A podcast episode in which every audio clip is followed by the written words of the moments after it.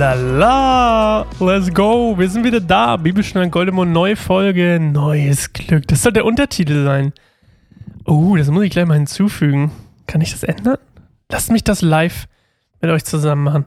Ich logge mich hier mal ganz kurz ein. Wo ist denn hier mein, mein äh, Dings hier? Warte mal, da. Zack, klick, klack. Neue, neue Folge, neues Glück. So müsste doch der Untertitel eigentlich heißen. Ich hoffe, ihr habt Zeit dafür. Ich meine, ihr habt Zeit mitgebracht. Kann ich das hier irgendwo Untertitel? Ah, der Untertitel ist Deine tägliche Dosis Bibelkunde. Hm. Hm. Hm. Hm. Ich weiß nicht. Vielleicht, vielleicht lassen wir es doch erstmal so. Okay. ich sag's einfach weiterhin, das ist auch in Ordnung.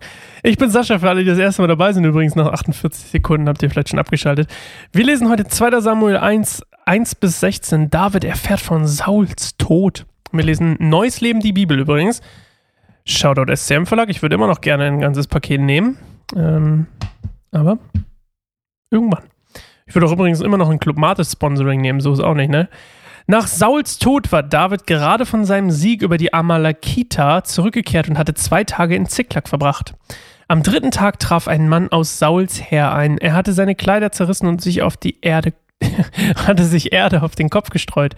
Er warf sich vor David zu Boden, um ihm die Ehre zu erweisen. Woher kommst du? fragte David ihn. Ich bin aus dem Lager der Israeliten geflogen, antwortete der Mann. Geflohen. Oh Mann, heute ist nicht der Lesetag, ne? Ähm, wo war ich? Ich bin aus dem Lager der Israeliten geflohen, antwortete der Mann. Was ist geschehen? wollte David wissen. Berichte mir.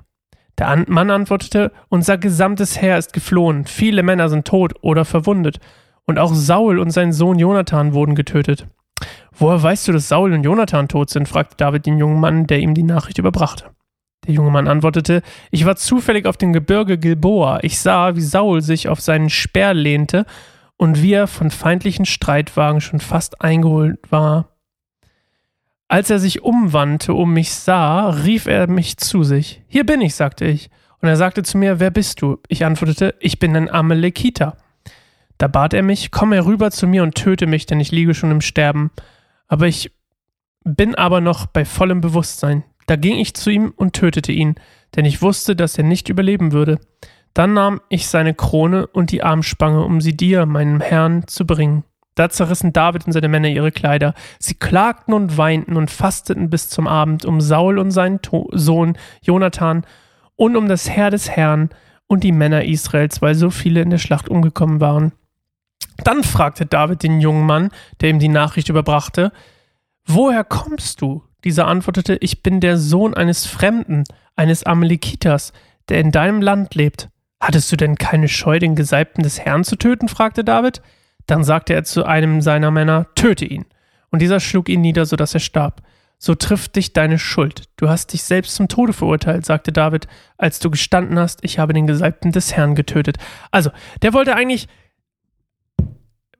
ihm schmeicheln und dachte, hey, wenn ich Saul umbringe, oder David erzählt, das ist natürlich Quatsch, ja, so ist ja gar nicht passiert. Ähm, also es ist quasi erlogen, was er da erzählt.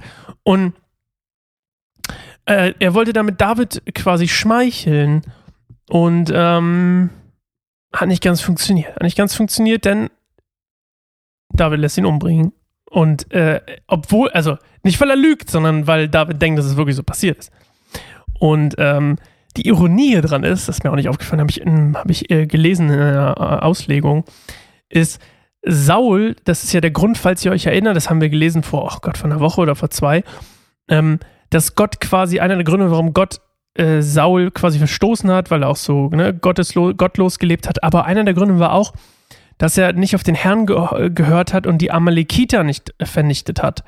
Und jetzt quasi ein Amalekiter behauptet, Saul getötet zu haben und deswegen stirbt. Ding, ding. Also, Saul verliert sein Königreich, weil er die Amalekiter nicht vernichtet.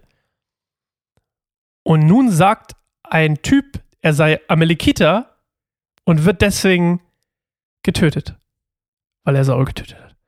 Bruh. Brainwash. Naja, ähm, fand ich einmal ganz Fun Fact hier.